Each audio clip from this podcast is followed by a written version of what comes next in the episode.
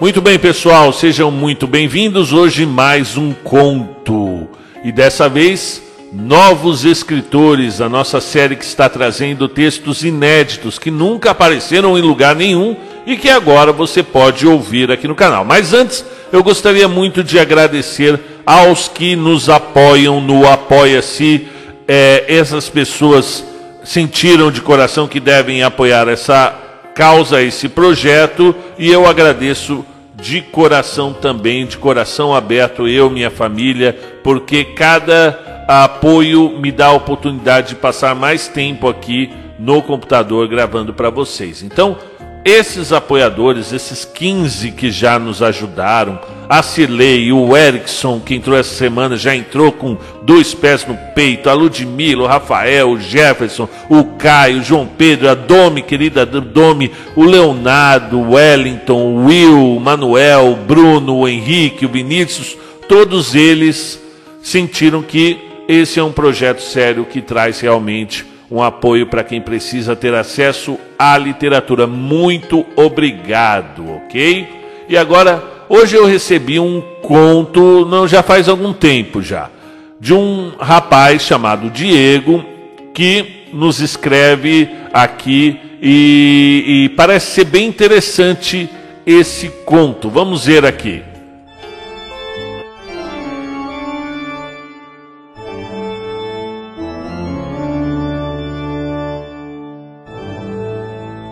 Conta um Conto apresenta de Diego Fioravante Os Pardais.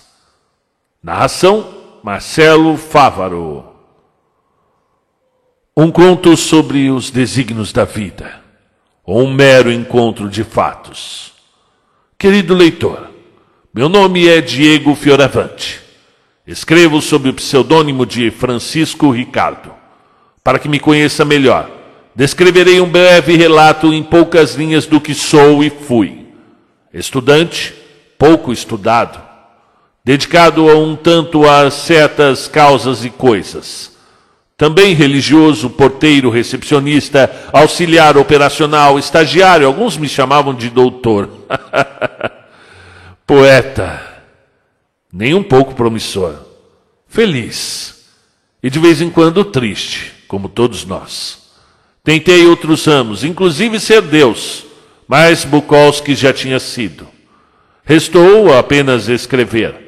E a literatura tem essa mágica, a magia de fazer moer, fazer o ser humano ser. Um, a festa começou. Uma revoada de padais fez-se presente sobre o homem histérico. Sua voz parecia destoada, totalmente sem nexo, um misto entre chapado e bêbado. Mal conseguia parar em pé. O passo da iniciativa foi em falso. Bambeou e caiu para trás, a sua alma indo para longe. Antes de qualquer, qualquer um dos presentes pudesse mobilizá-lo, aconteceu o impensável, como se fosse um movimento uniforme os pássaros dispersos naquele ar enfileiraram-se num ataque aéreo. O primeiro atacou o olho esquerdo do homem. E antes que esse afastasse o padal, todo o grupo já estava em cima dele. Ah! exclamou Mata na espécie de um gemido gutural. Eles, eles estão comendo vivo! Thomas não acreditava. Todos perplexos pelo assassinato incomum Vestígios de sangue e pele caíam no gramado. De um lado, um homem com trinta pardais fazendo a festa. De outro, na varanda da casa, estava o Lucas e o Dom. Capítulo 2 Tac, tac, tac. Os raios de sol entravam pela janela. Deveriam ser umas oito ou nove horas da manhã. Ouvia um pio das galinhas, algum mugido longínquo de uma vaca rabos de palha em um belo canto dominical. E também aquele som contínuo e estridente que o fizera acordar. O som inconfundível de alguém batendo uniformemente a colher na xícara, uma batida atrás da outra. Tac, tac, tac. Continuamente o som ia crescendo, crescendo, crescendo, tac, e crescendo, tac, moendo seu cérebro. Poderia controlar todos os outros sons, tac, menos aquele, tac. Devido à síndrome de Asperger, sentia-se mais sensível a pequenos ruídos, tac, tac, tac, e Lucas deu um salto agressivo da cama. Com passos decididos, desceu as escadas. Sentia o ar quente passando entre os dentes cerrados. Ao parar no umbral da cozinha, deparou-se com o seu padrasto. O desgraçado parecia sua espera. Acordei a moça e minha mãe. Foi na cidade. Era algum compromisso com a idiota da capela dela. Lucas começou a virar-se lentamente e, tentando parecer invisível, sim, tornar-se invisível agora. Foi dando passos leves e calmos até o começo das escadas. Ô, oh, retardado! Preciso de você na cocheira. Vai me ajudar hoje. Ele não respondeu nada, mas sentiu a liberdade de começar a andar novamente. Ô oh, filho da puta, você está me ouvindo? berrou Marcos enquanto levantava-se. Lucas estava paralisado. Aquilo lhe causava externamente uma dormência assustadora. Por dentro, um vulcão prestes a explodir. Marcos começou a puxá-lo pelo braço afora. Não fazia muito frio. O final de março estava ameno. E Lucas achou que tudo bem sair para fora antes de pés descalços e pijama. Vai na cocheira e limpa ela. Está uma imundícia aquilo lá. Marcos ficou parado na soleira da porta. Eu po posso se trocar de roupa? Anda, seu bosta. Eu vou ensinar o que sua mãe não lhe ensinou até hoje. Lucas tentou argumentar, mas agora uma lágrima quente descia pelo rosto. Não era qualquer lágrima, mas era a raiva, a frustração em forma de água. Foi então que sentiu somente um estalo Agora a festa vai começar. Pensou e lembrou de um filme que assistiu na noite passada com sua mãe. O protagonista, o mocinho, estilo Rambo, encarava os malfeitores e gritava: Agora a festa vai começar! Erguia a metralhadora e fúria em todo mundo. Nossa, como ele amava aqueles filmes de ação. E no final ele ficou com a moça loira, muito gata por sinal. Fizeram sexo ele guardou as imagens, não para muita coisa, mas tinha oito anos e curiosidade. Não foi algo explícito, mas tipo hollywoodiano. E na melhor desculpa de ser profissional. Agora a festa vai começar. E lá estava ele no chão, o lado do rosto latejando. O padrasto falava alguma coisa, mexia a boca, mas ele estava zonzo tanto do tapa quanto de raiva. As técnicas de tortura empregadas ali poderiam ser as mais sujas. Por isso, levantou, sobre a ameaça de que, se contar para a mãe, seria pior. Não sabia precisar o quanto aquilo ainda poderia ser pior. Limpou a cocheira, passou um pouco da raiva, subiu, tomou banho. Nenhum sinal do filho da puta. Ok, o domingo pode começar. Marta cozinhava muito bem. E as jantas de domingo sempre eram pizzas, geralmente entre mãe e filho. As noites de domingo também eram canonicamente consagradas no bar do Jaime. Em beberagem, jogo e aposta. Claro, o torturador ia para lá. Aquilo lhe dava algumas horas de paz. O padre disse que já está perto de você se matricular para a catequese. Oh, mãe, eu não gosto de igreja. Eu não quero começar ainda. Mas é melhor começar a se preparar. Você precisa receber a comunhão, meu filho. A última vez que pisara numa igreja foi no velório do avô. Sua mãe ainda não conhecia Marcos. Foi triste, um dia desanimador. Ninguém falava, apenas água humana correndo pela face. E assim foi apresentado à igreja. Pode ser nas próximas séries da escola, mãe?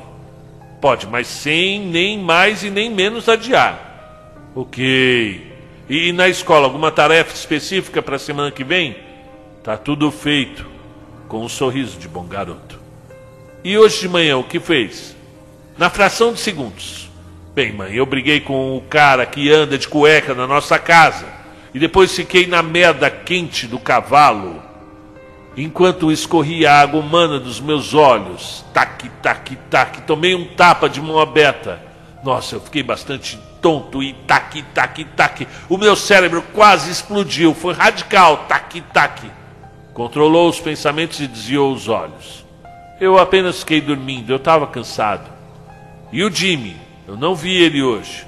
Ah, vi de manhã. Depois não vi também. Talvez esteja no quarto. É, deve estar por aí. É, risos. Bem, termina de comer e vai escovar os dentes para dormir. Amanhã tem aula. Isso. O garoto ergueu as mãos, dando um soco no ar.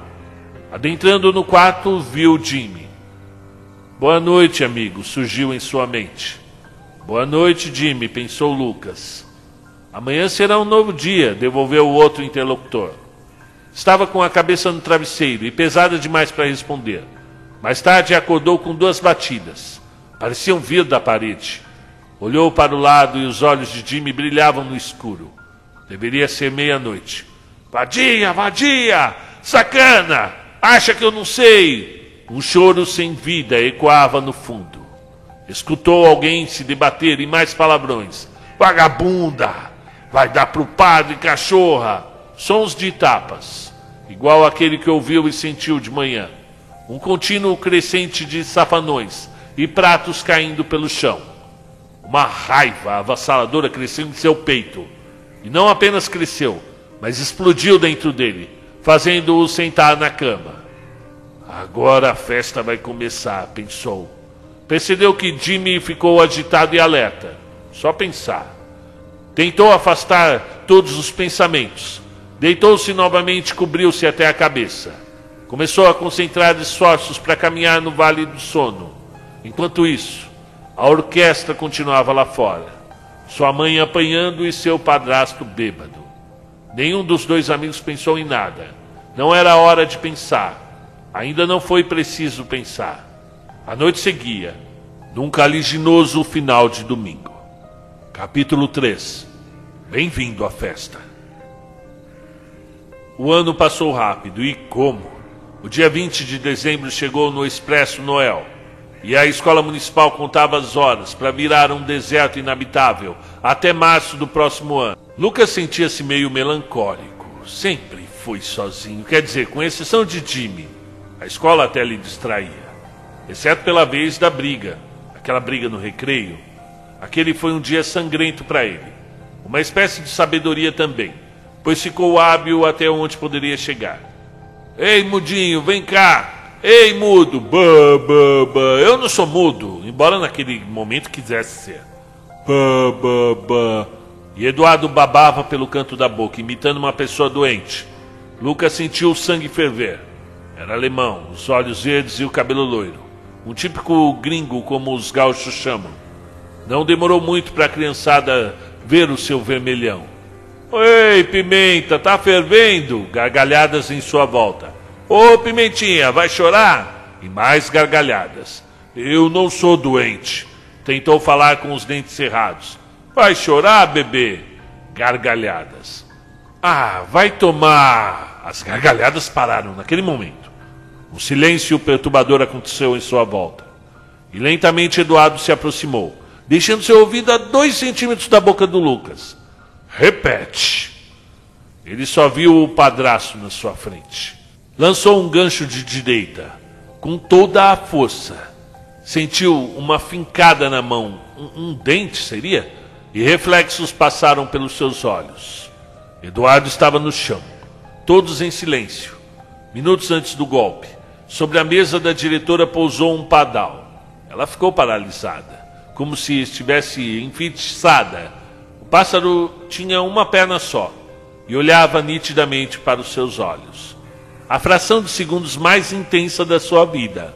Mais intensa até do que aquela escapada com o professor de matemática na sala do primário. Ele voou pela porta da sua sala e mecanicamente ela o seguiu. Parou no corredor e pela janela avistou o pátio. Oh, droga, eu, Eduardo, de novo. Eduardo levantou do chão. Entre o nariz e a boca corria um fio de sangue. Lucas não soube distinguir se subia ou descia. Sentiu medo. Foi então que apenas fechou os olhos e pensou. O nocauteado bradou alguma coisa e partiu para cima dele. Mas antes de encostar, Antes de encostá-lo, a diretora segurou seu braço. Acabou a festa aqui. Todos para a sala de aula, ou vão ser suspensos.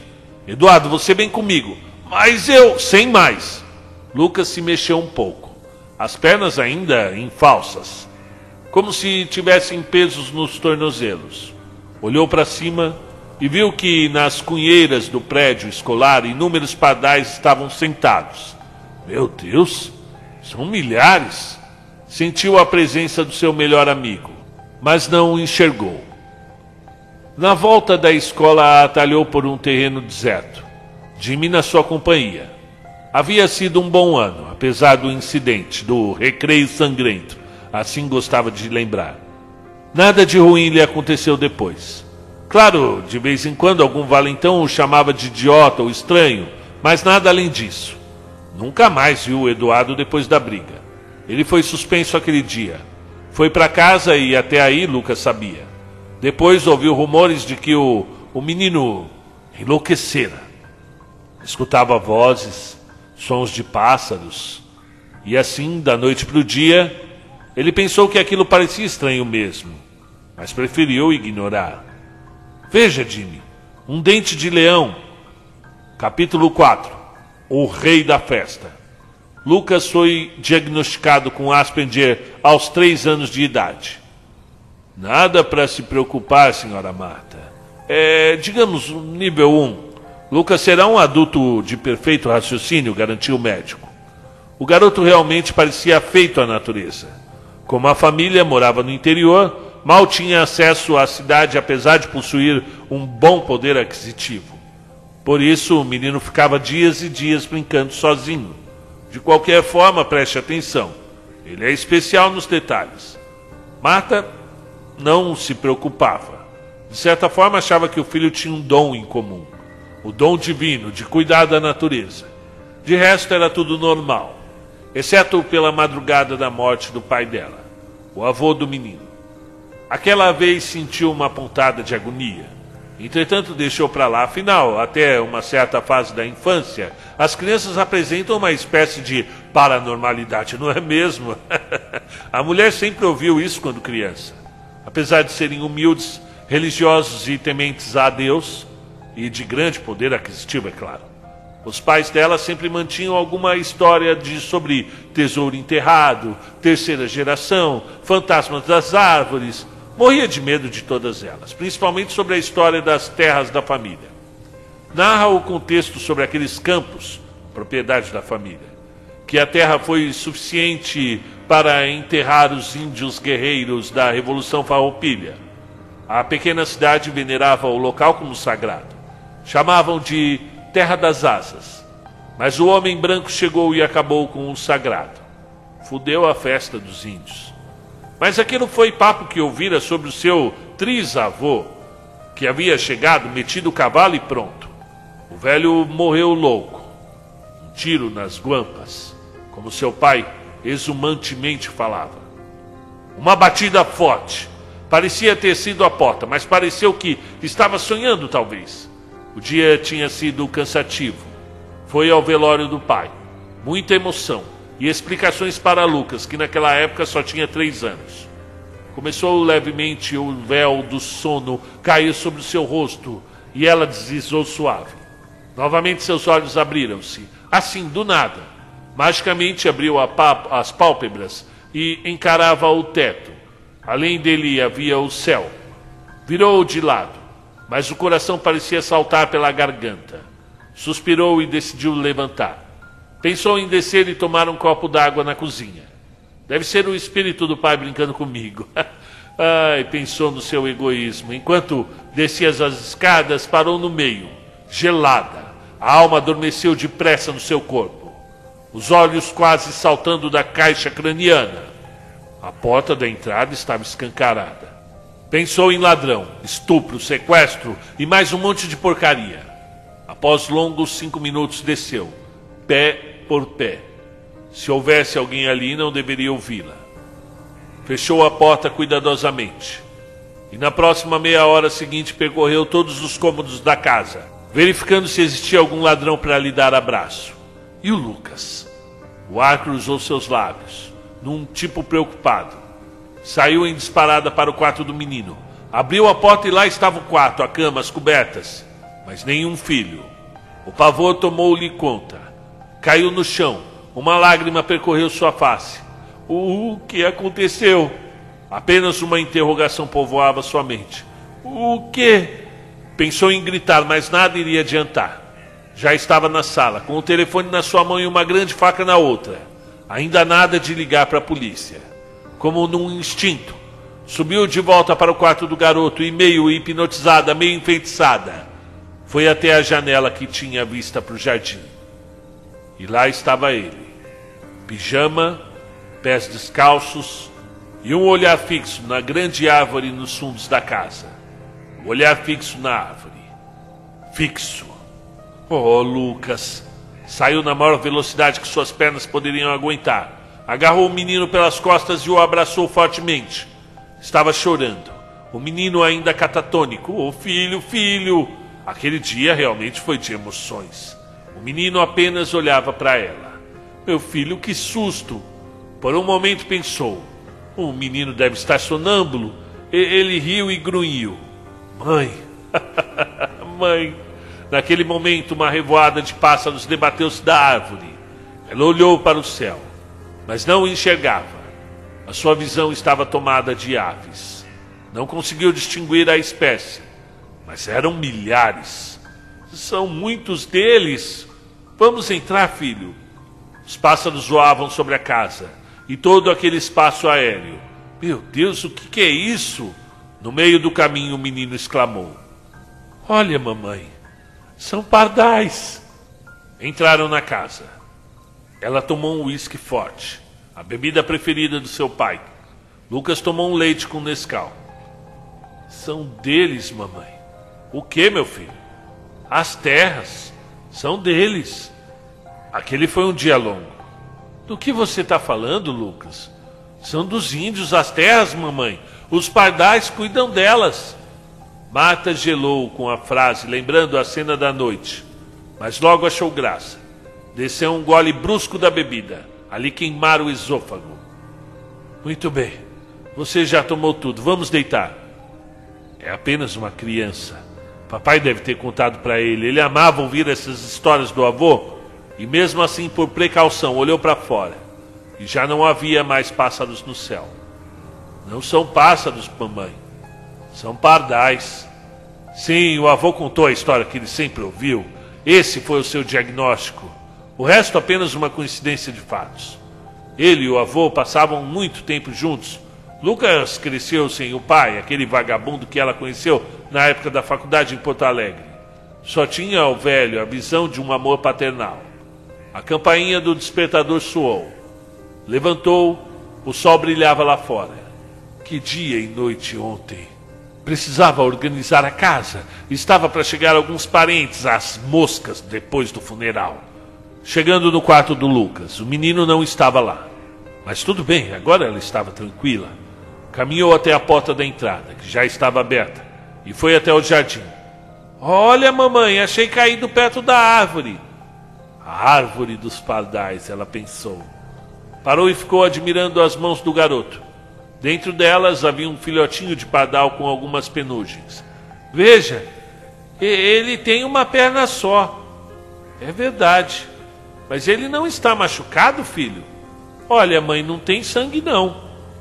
Ela examinou o pequenino em suas mãos. Realmente a vizinha tinha apenas uma perna. Uh, venha, vamos entrar e preparar uma papinha para ele. O garoto estava eufórico. Acho que foi os pássaros de ontem, mamãe. Trouxeram ele. É, talvez. Eu posso dar um nome para ele, mãe? Claro, filho. Mas vamos cuidar dele e depois, quando crescer, vamos deixar na natureza. Ah, tá bom. Fala um nome. Lucas, Nulas, Vote, Má, perdendo-se nas vogais. Que tal Jimmy? O menino riu-se. Eu gostei. É diferente. Falou erguendo as mãos. E falando estranho, sim. Ele estava com uma porteirinha é diferente, né, meu amor? Ele é único, que nem você. Falou tascando uma beliscadinha amorosa na ponta do nariz da criança. Ele apenas riu. Americano também. Talvez um dia vamos passear por lá. Esse era o sonho da vida dela. Aonde, mamãe? Nos States, dando um leve riso. Eba, bateu as mãos. Passear nos esfafes. O ar, pela ausência dos dentes, comia algumas fonemas, alguns fonemas, e o pássaro foi se alimentando da pasta humana e ficou aconchegado na mão do garoto. Ela percebeu Lucas diferente. Alguma coisa mudou nele, um encanto diferente. Os índios, ela pensou. Eles trocaram olhares. Na visão existia uma sintonia do amor. Mamãe, o Diff! O ar escapando e um sorriso infantil mais medonho provinha da porteirinha. É Jimmy, meu amor. Isso! De qualquer forma, preste atenção. Ele é especial nos detalhes. Mas a olhar de ternura, e ela desceu um bálsamo de amor sobre ele. A terra dos índios afastou os pensamentos.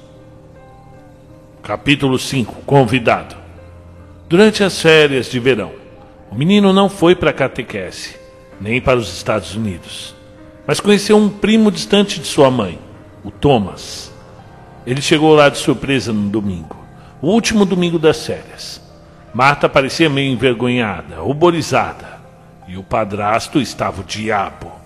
Naquela noite chegou a ficar de pé na porta do quarto, o coração quase escapando pela boca, e Marcos colocando para quebrar. Foi um dos dias mais bêbados dele. Jimmy estava em silêncio. Entendeu que Thomas teve um breve romance com sua mãe na adolescência. Fazia sentido até, eles tinham a mesma idade. E durante o dia ela parecia diferente. Pela manhã, o bom dia de sua mãe estava com o olho roxo, desses que são quase fechados. Capítulo 6 Toda festa tem uma banda. Ele sempre falou, mas ela não acreditava. Ninguém acreditava. Para ela, Lucas tinha um dom: cuidar e saber tudo sobre a natureza, o campo e também um amigo improvável, um pardal de uma pata só. Estou dizendo, Luca, é a visão mais radical. Isso porque você não encontrou nenhum avião ainda pelo céu. Vira essa boca para lá, emitiu o pássaro. Ei, Luca, vamos enganar um gavião por aí? Aquela era a brincadeira principal deles. Atraíam um gavião faminto até o chão depois davam um banho de mangueira nele. Mais tarde, talvez. Ainda está chateado pela briga do seu padrasto com a sua mãe? Talvez. Uma hora acaba.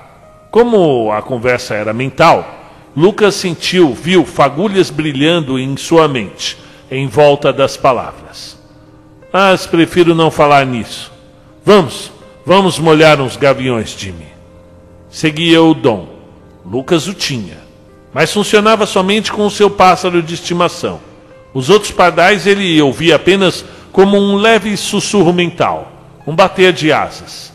O contato se dava mais com Jimmy, o chefe da tribo, pensava. Desistiu de contar para as outras pessoas. Ou tinham piedade, ou caçoavam dele, guardou o dom para si. Era sua tribo. Capítulo 7 Reprise. Lucas balançava as pernas sentado no antigo carro de bois da fazenda. Aquela foi uma manhã horrível, a pior de sua vida. Talvez ainda não, mas possivelmente uma. O dia frio trincava os seus lábios. Férias de inverno. O sangue escorria pelo lábio inferior. O frio não lhe incomodava. E sim, a morte de Jimmy. Aquela não era uma maneira correta de um garoto curtir as férias Alguns padais estavam na sua volta. Na verdade, sempre ficavam na volta dele.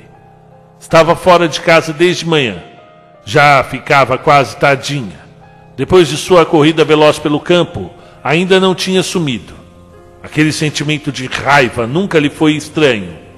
Quando começou a aprender a falar e caminhar, sentia isso diariamente, alimentado em doses cavalares pelo padrasto. Voltou a si mesmo logo após abanar para as lembranças. A cena traduzia a decepção humana em si. Marcos atirado sobre a poltrona, umas três garrafas sobre o tapete egípcio da sua mãe. A televisão passando qualquer coisa sobre arremates. Contemplou a cena por algum momento, mas logo desistiu. Tinha um compromisso em procurar lã selvagem para o experimento que Thomas iria ajudá-lo. Eles estavam muito próximos. Passou pela cozinha e pegou uma maçã. Limpou no casaco e abriu a porta. Um ar gelado invadiu a face, seguido de um baque seco. Conhecia aquele velho baque no lado do seu ouvido. Na hora não conseguiu distinguir muita coisa. Só lembra do estalo e do escuro.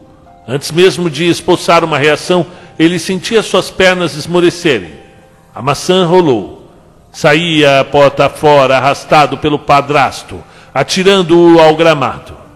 Sentia um ronco sair dele e um fedor de cachaça. Quando levantou sua cabeça, ela parecia zunir, a orelha duplicada de tamanho devido ao tapa de bom dia. Seu fedelho, filho da puta, bradou Marcos, enquanto retirava as cintas da, a cinta das calças. Tu vais aprender. Seus dentes estavam cerrados. Quando tentou emitir um pensamento, ouviu os gritos de sua mãe se aproximando. Isso fez com que ficasse meio desconcentrado. Depois sentiu a fúria do couro chupar sua pele, englobando a cara, os braços e um pouco das pernas. Droga, a fivela dói! Ainda sentia o corpo. Refletiu que deveria correr o mais rápido que conseguisse. Aquele homem estava fora de si e poderia matá-lo. Tarde demais. Sentiu os cinco dedos grossos darem a volta sobre o seu fino pescoço. Eu vou morrer agora? Seu merda! Tu vais aprender, filho da puta. Um coro enquanto ficava sem ar. Falei para manter aquele bicho longe das minhas camisas. Mais uma bosta de pássaro e matava os dois. O bafo dele revirava o seu estômago. Para, para, louco, seu louco, bradava Marta. Num rápido lance, Lucas sentiu o ar encher seus pulmões. A vida novamente. O algoz libertou o sentenciado e de mão virada largou um tapa para trás, acertando em cheio o rosto da mãe dele, fazendo-a cair estupidamente ao chão. Que tapa, hein, safada? Frases começaram a surgir de sua mente. Foi quando sentiu a presença de Jimmy. Sim, aquele mesmo que cagava bostas brancas na camisa do seu padrasto. O pássaro de uma perna só. Sai, infeliz! debatia-se Marcos tentando afastar o pardal. E num desses momentos que a vida parou. Como em tantos outros momentos ela pode parar de vez em quando. Minutos antes da tragédia, tem uma peculiaridade. Um tempo para reflexão. A cronologia some. O chão não existe mais. E os indivíduos fazem alguma coisa para sobreviver. Lucas pensou no tudo e no nada. Decidiu intervir e ajudar o amigo, mas retrocedeu o padal ia bem, voava para todos os lados, tirando a atenção do homem. Num daqueles horizontais, girando na volta de Marcos, foi içado pela grande mão. Num sorriso sarcástico ao canto da boca, o Brutamontes apertou com toda a força que descia do braço até os carpos. Lucas percebeu um olho saltar para fora da pequena cabeça e uma asa que pendia anatomicamente errada. Grande filho da puta ordinário. A ave caiu ao chão num baque seco. Marta sem reação. Lucas começava a soluçar. Tudo aquilo aconteceu numa fração de cinco segundos, talvez oito, que seja. Agora mexeu-se. E foi o mais rápido que conseguiu. Recolheu nas mãos o amigo esmagado. Outros padais assistiam. Não ouvia nada, apenas o zumbido do tapa. Correu sem rumo, simplesmente correu como alguém vivendo em depressão. Correu sem rumo para qualquer lado, tentando não pensar, tentando recomeçar, resetar se possível, voltar para o momento anterior ao começo da dor. Tudo ficava para trás. E ele assistia a cena, torcendo o pescoço um sobre o outro, e, e o padrasto cambaleando até o carro, e sua mãe sentada no gramado, atônita, e alguns padais na volta. Ele apenas correu. Capítulo 7 Toda festa tem um começo. Levantou do carro de bois, o sangue ainda escorrendo no lábio do menino. Por favor, vocês precisam ajudar. Uma lágrima escorria. Os padais olhavam. Por favor, me ajudem. Árvores tinham olhos. Apenas olhavam. Usava toda a força mental implorando. O sentimento misto correndo pelo seu peito consistia no fim de uma vida e o aperto dos batimentos cardíacos. O amor também fazia dessas coisas. Jimmy conviveu com Lucas desde os seus três anos de idade. Uma amizade improvável entre o homem e a ave. Um pardal, mais precisamente. Cavou um pequeno buraco com as mãos. Lágrimas ainda brotavam dos seus olhos. Sibilava um grunhido de um choro fraco e dolorido. Tirou o velho amigo do bolso e o enterrou. Tapou e achou as três pedras redondas em sua volta. Fez elas de lápide.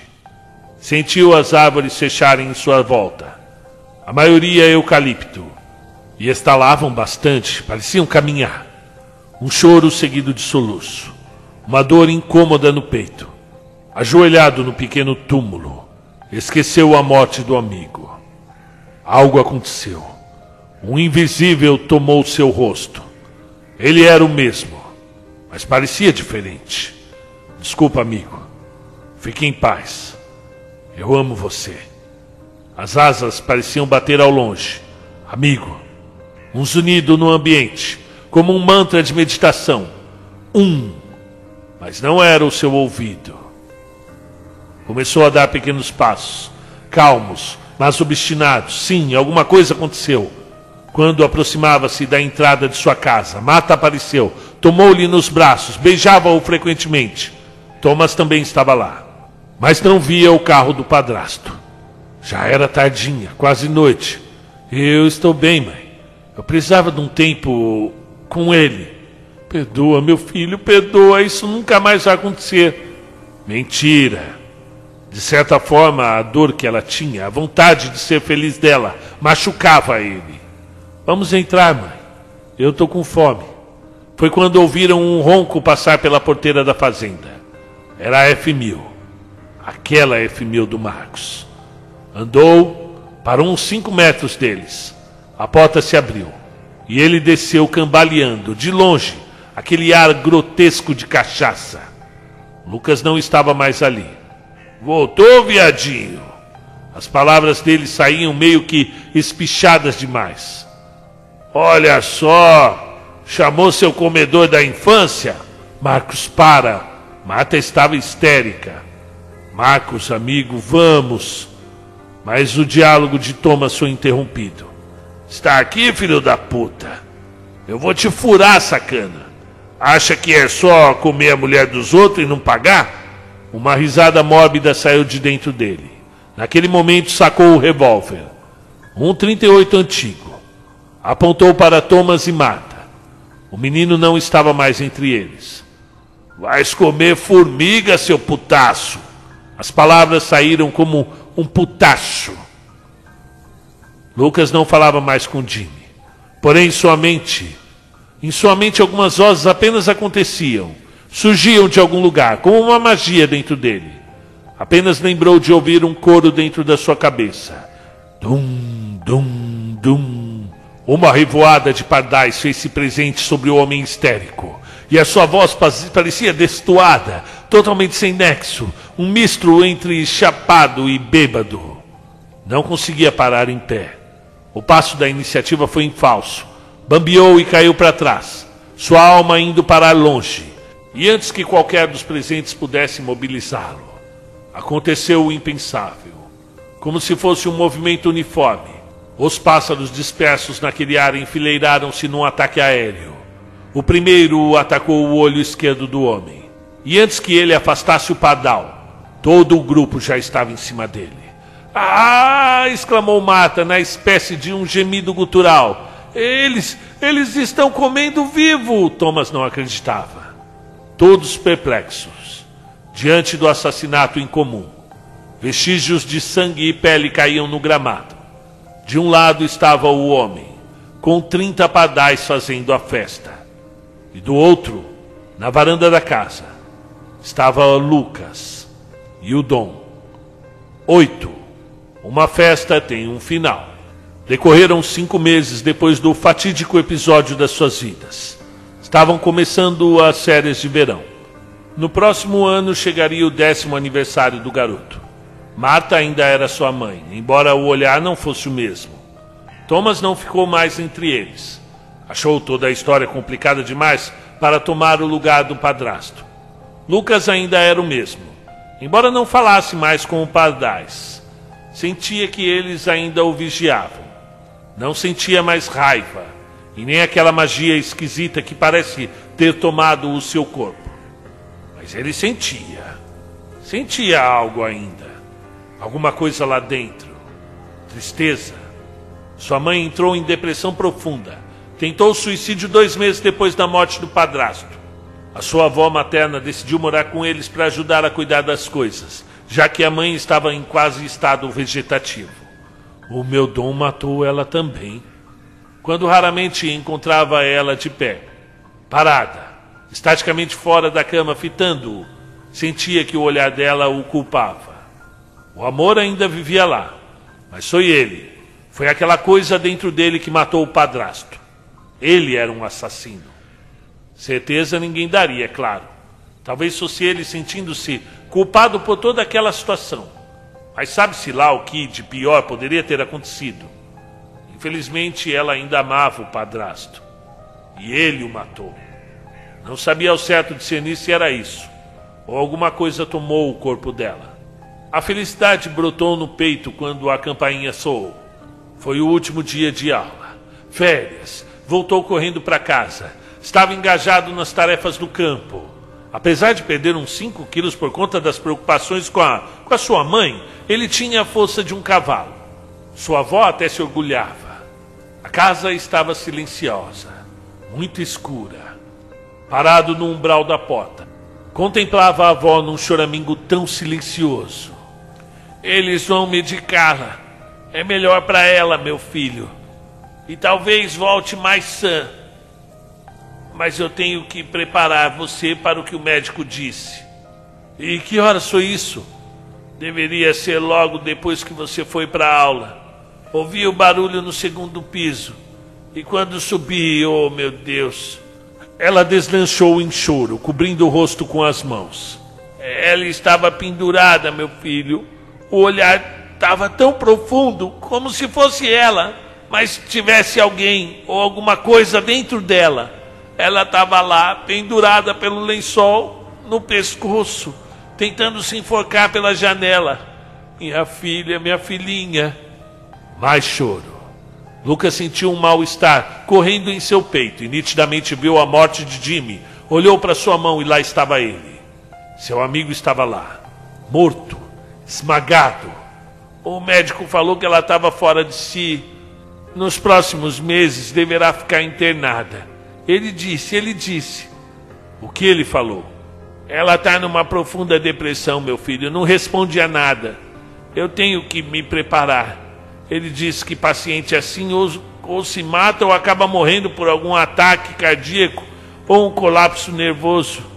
Minha filhinha, dentro dele mais culpas. E na sua mão, Jimmy. Apenas fé. Foi isso que ele disse.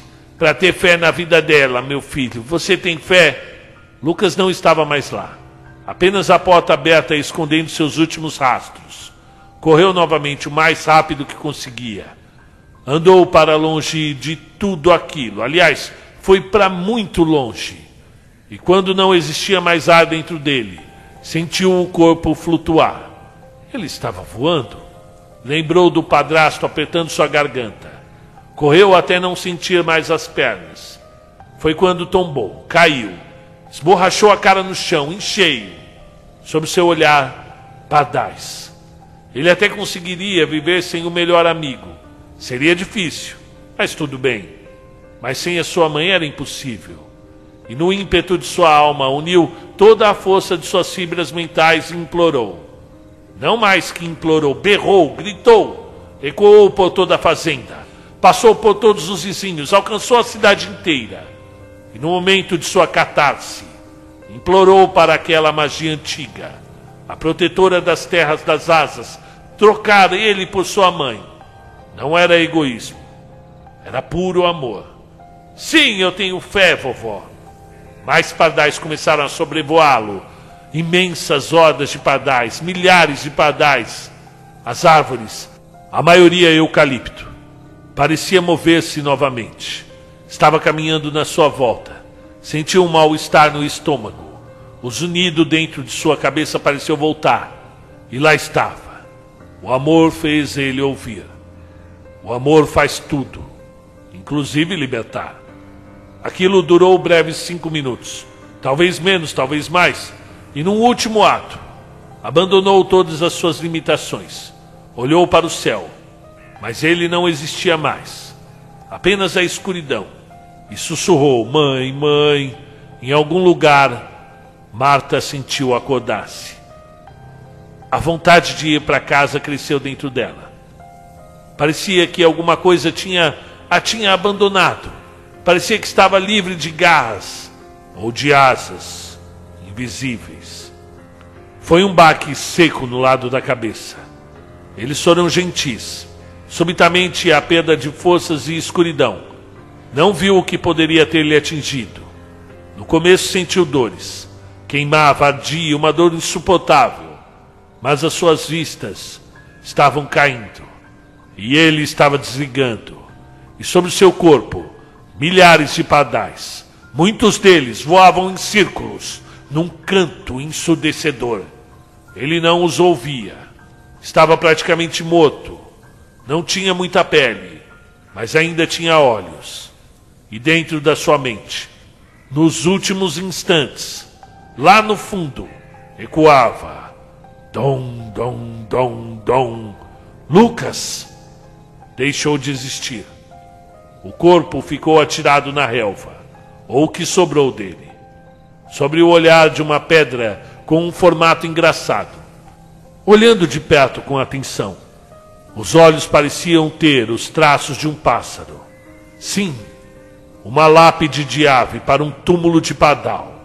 Afinal de contas, aquele local indígena era a terra das asas.